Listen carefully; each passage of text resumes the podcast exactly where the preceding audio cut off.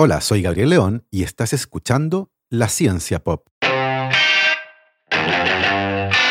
Un podcast sobre historias de ciencia.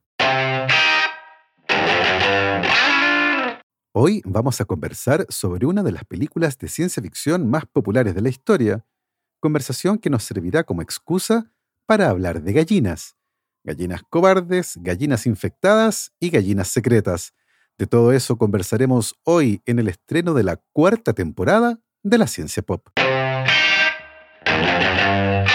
Y les recuerdo que si les gusta este proyecto, lo pueden apoyar a través de mi página en Patreon. Para eso vayan a www.patreon.com slash la pop y se pueden inscribir para hacer un aporte mensual a este podcast. Agradezco, como siempre, el apoyo de mis muy queridos patrons: Cristiano Teiza, Andrés Altamirano, Sebastián Toledo, Alberto Montt y Laura, Germaín Araya, Hernán y Lucas Castillo, el profesor Gonzalo Cepeda, Ana Lucía Luna, Simón Castillo Riedemann, Luciano Cisterna, Ricardo Yáñez, Fernando Montenegro, Matías van der Straten, Francisco de la Fuente, la familia Flores Noguer, Cristian Freiser, la familia Helfman von de Sauer, Giuseppe Carufo, David Pelao Pérez, Sebastián Umaña, Carolina Valle, Michelle Baró, Cristóbal Muene, la familia Serpa Rebolledo, Pablo y Milesita Villalobos, la familia Tanús Ramos, Rosario Calderón, Pedro Castillo, Adrián Cataldo, el EC Podcast, José Luis Ulloa, Amanda Larraín, Marcela Martínez, Cristóbal Orellana, Diego Riquelme, Constanza Jabal, Florencia Castañeda y Mauricio Silva.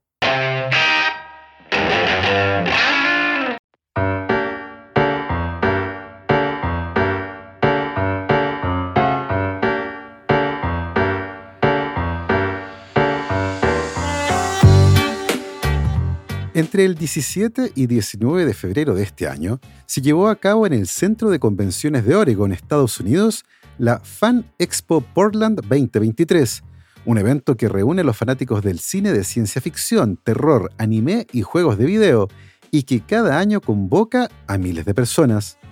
En esta ocasión, uno de los platos fuertes de la Fan Expo Portland fue la presencia de los actores Christopher Lloyd, Michael J. Fox, Leah Thompson y Tom Wilson, cuatro de los protagonistas de una de las sagas de películas de ciencia ficción más populares de la historia, Volver al futuro.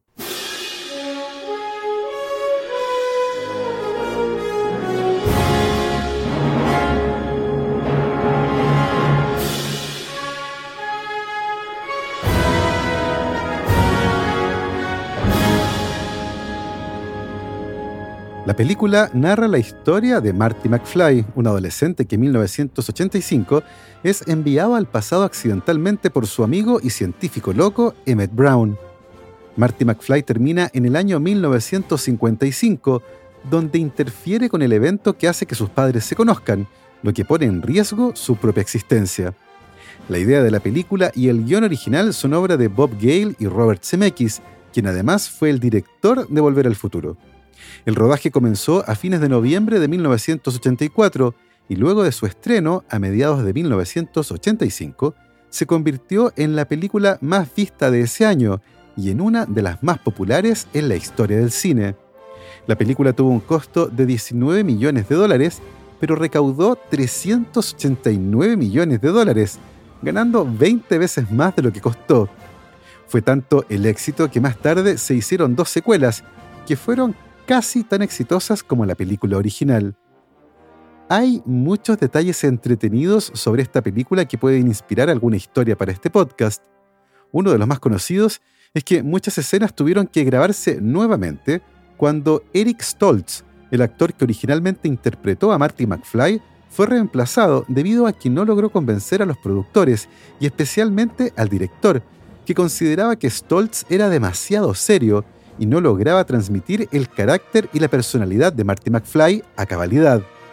Stoltz declaró más tarde que nunca entendió por qué lo habían elegido a él en primer lugar.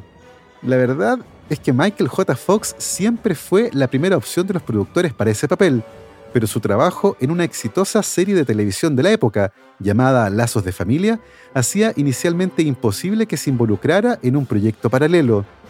Luego del fracaso de Stoltz para darle vida a Marty McFly, los productores de Volver al Futuro lograron un acuerdo para que Michael J. Fox pudiera protagonizar la película sin interferir con las grabaciones de la serie, lo que impuso una enorme carga laboral para el actor.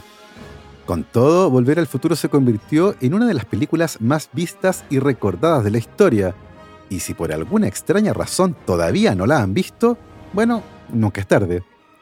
Ahora bien, de todos los elementos interesantes de la película, hoy nos vamos a centrar en uno en particular, que aparece en las tres películas de la saga. No. Yeah, what are you, deaf and stupid? I said no. What's wrong, McFly? Chicken?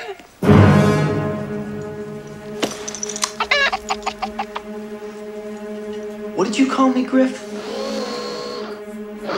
Chicken! McFly! Nobody calls me chicken. Let's have it out. You and me, right now. No, thanks. What's the matter? Where you going? Are You chicken? That's it, isn't it? Nothing but a little chicken.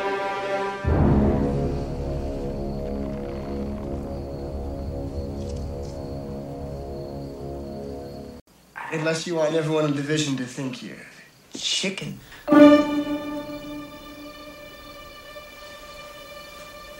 Nobody calls me chicken needles. Nobody! all right. Prove it. Get a wheel. Let's see what she can do. Next green light. No thanks. What's the matter? Chicken?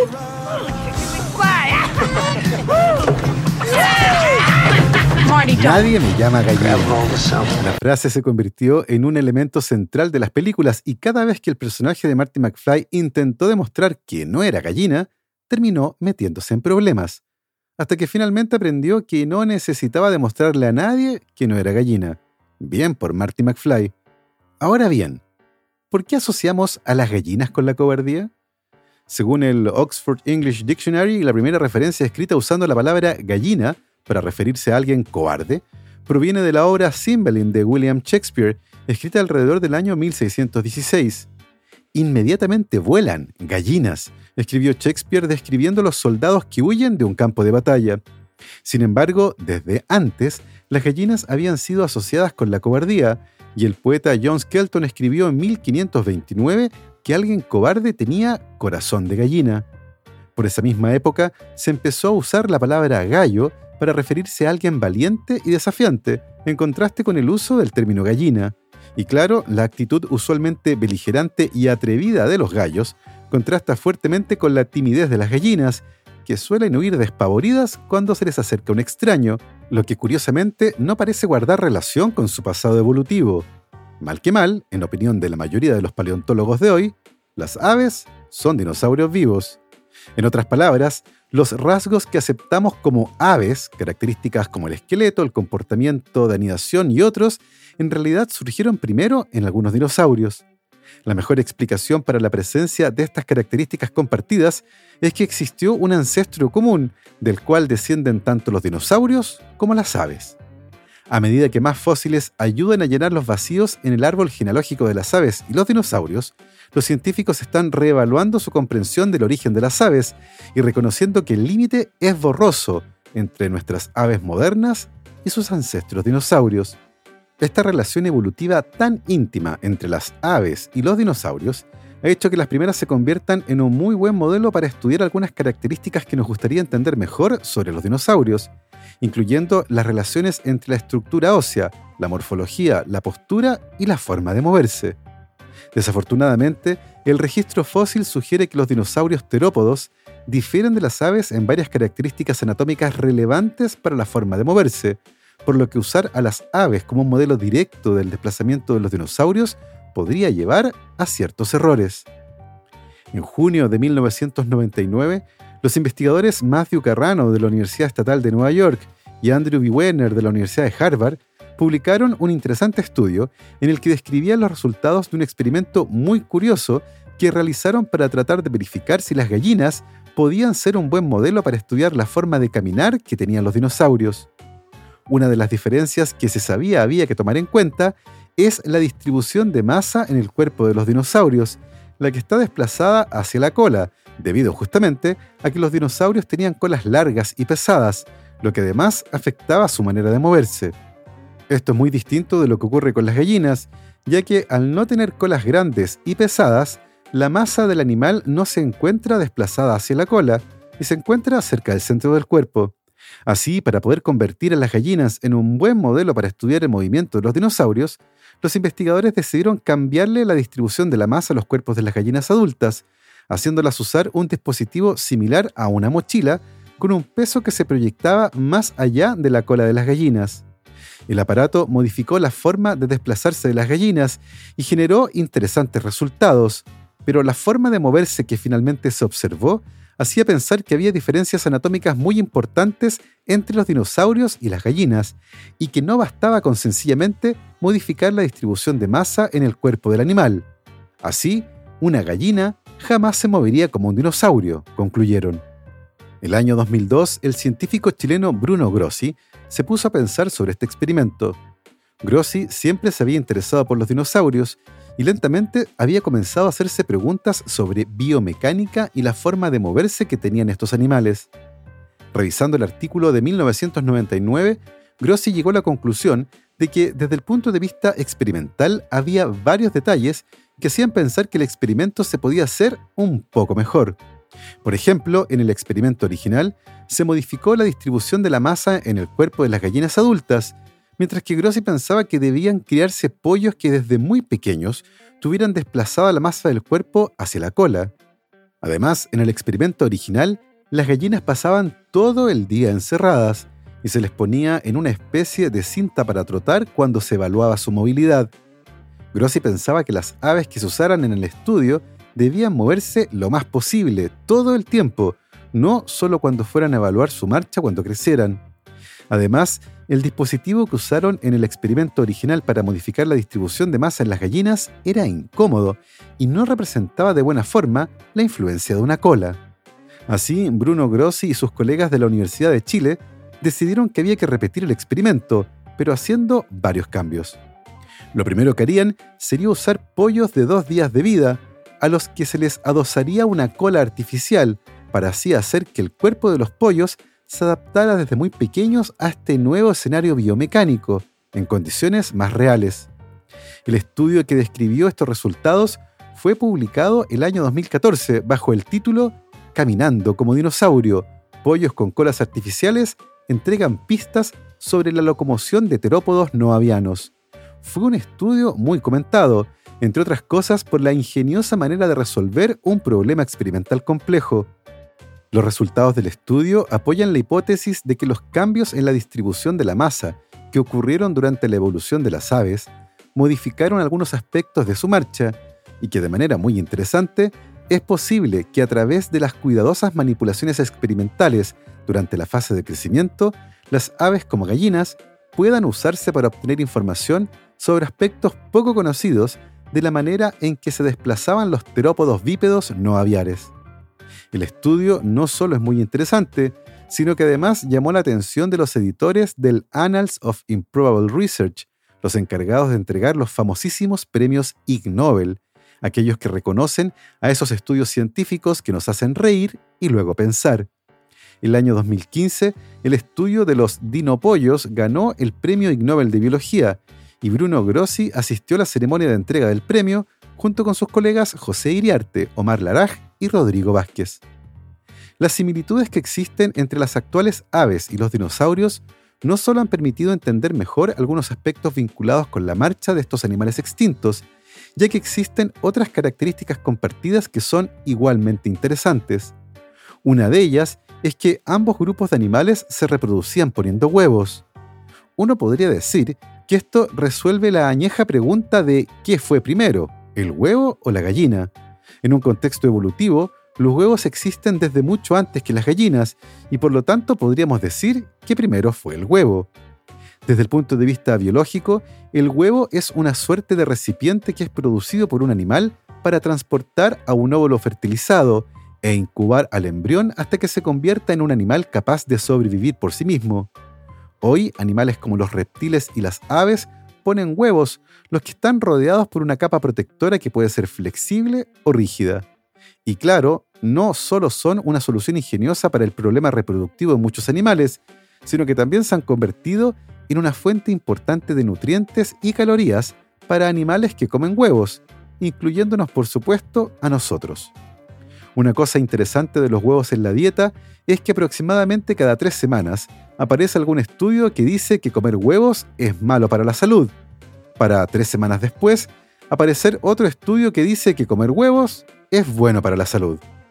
La verdad es que como en muchas otras áreas vinculadas con la alimentación, establecer si el consumo de un alimento particular es, entre comillas, bueno o malo, es muy difícil, básicamente porque resulta casi imposible hacer un estudio donde se eliminen otras variables relevantes. Por ejemplo, varios estudios realizados en Estados Unidos y que han encontrado que comer huevos se vincula con problemas en la salud cardiovascular no han considerado toda la dieta de las personas. Así, si trato de comparar la salud de un grupo de personas que no come huevos versus otro grupo de personas que sí come huevos y uso como único factor de comparación a los huevos, voy a estar obviando información relevante. Por ejemplo, en Estados Unidos es muy común desayunar huevos con tocino, y por lo tanto la probabilidad de que alguien que come huevos al mismo tiempo coma tocino es bastante alta, y resulta muy difícil atribuir los efectos en la salud al consumo de huevos sin considerar que en paralelo se está comiendo un producto animal como el tocino, rico en grasa y además en sal. Más allá de eso, los huevos de aves han formado parte importante de nuestra dieta desde hace miles de años, y de la mano con eso, la crianza de aves permitió generar un suministro diario de este alimento tan versátil, que en el caso de las gallinas se caracteriza además por la variabilidad en el color de la cáscara, que va desde el blanco inmaculado al azul verdoso.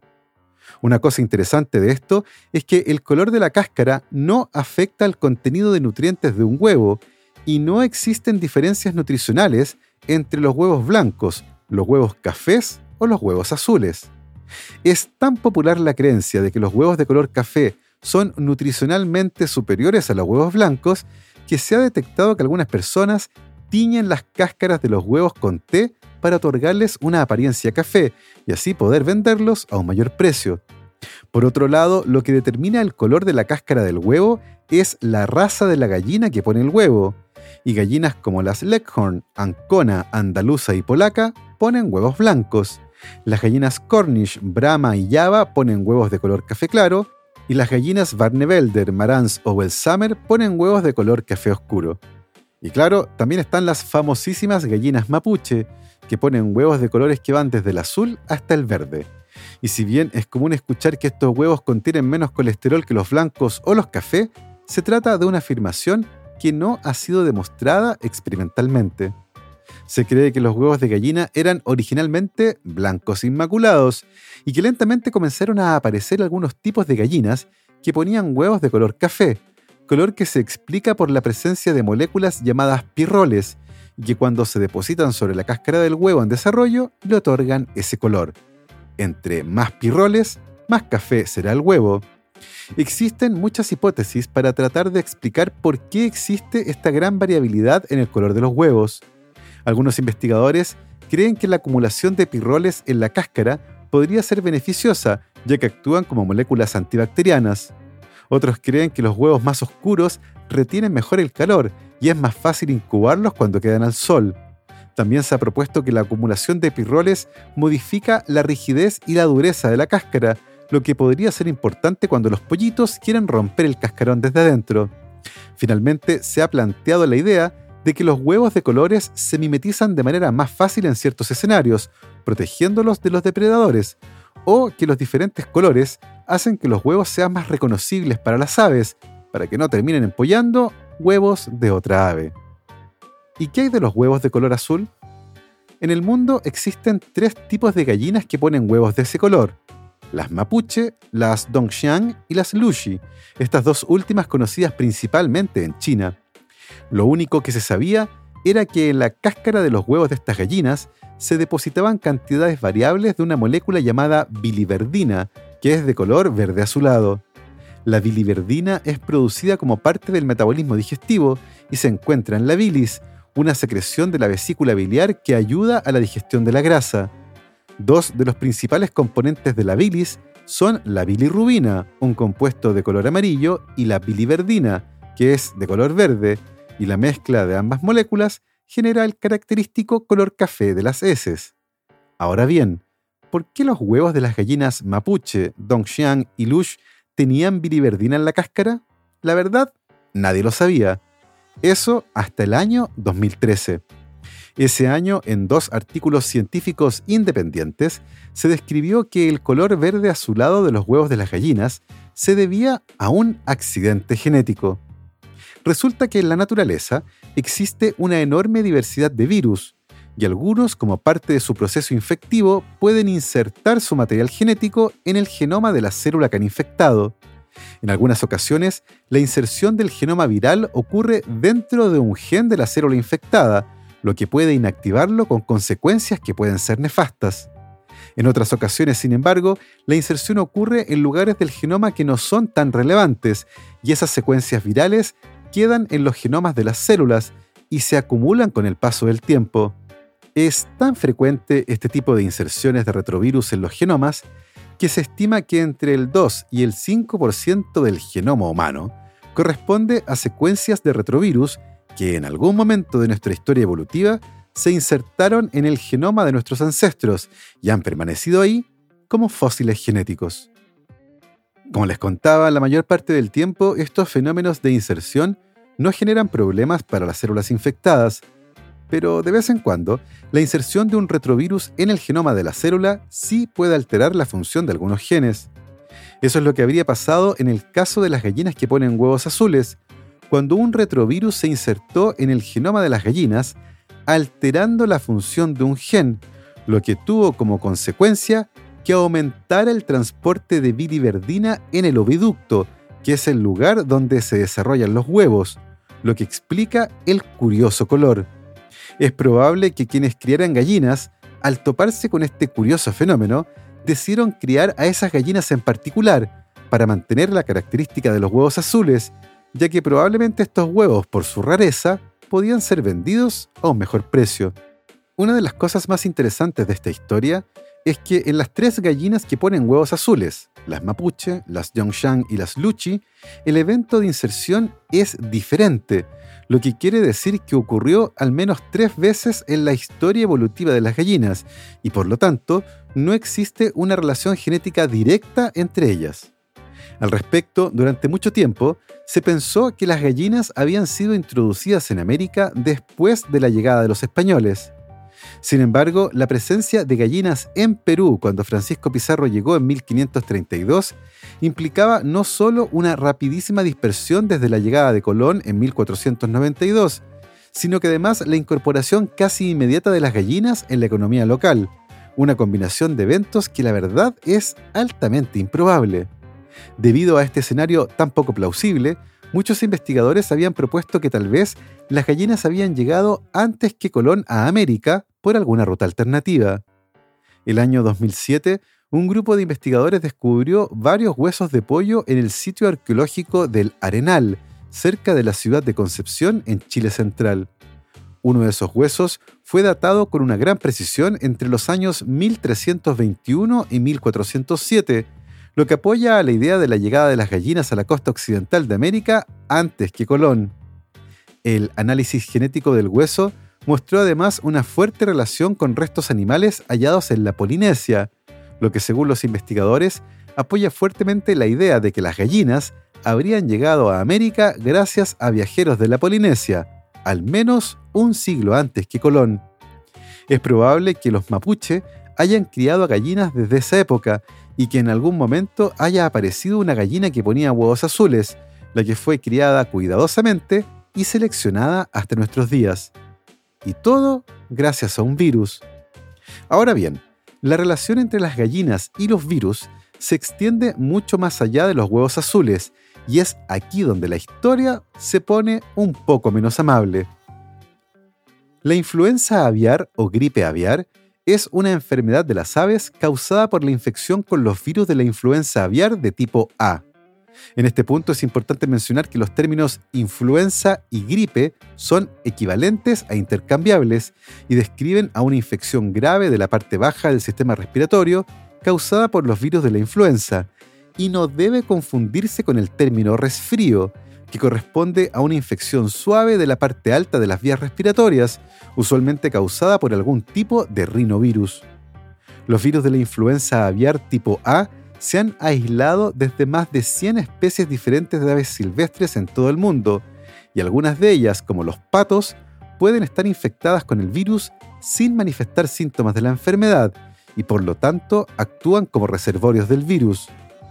Desde estas aves silvestres, los virus de la influenza A pueden infectar a aves de corral domésticas y otras especies de aves y animales.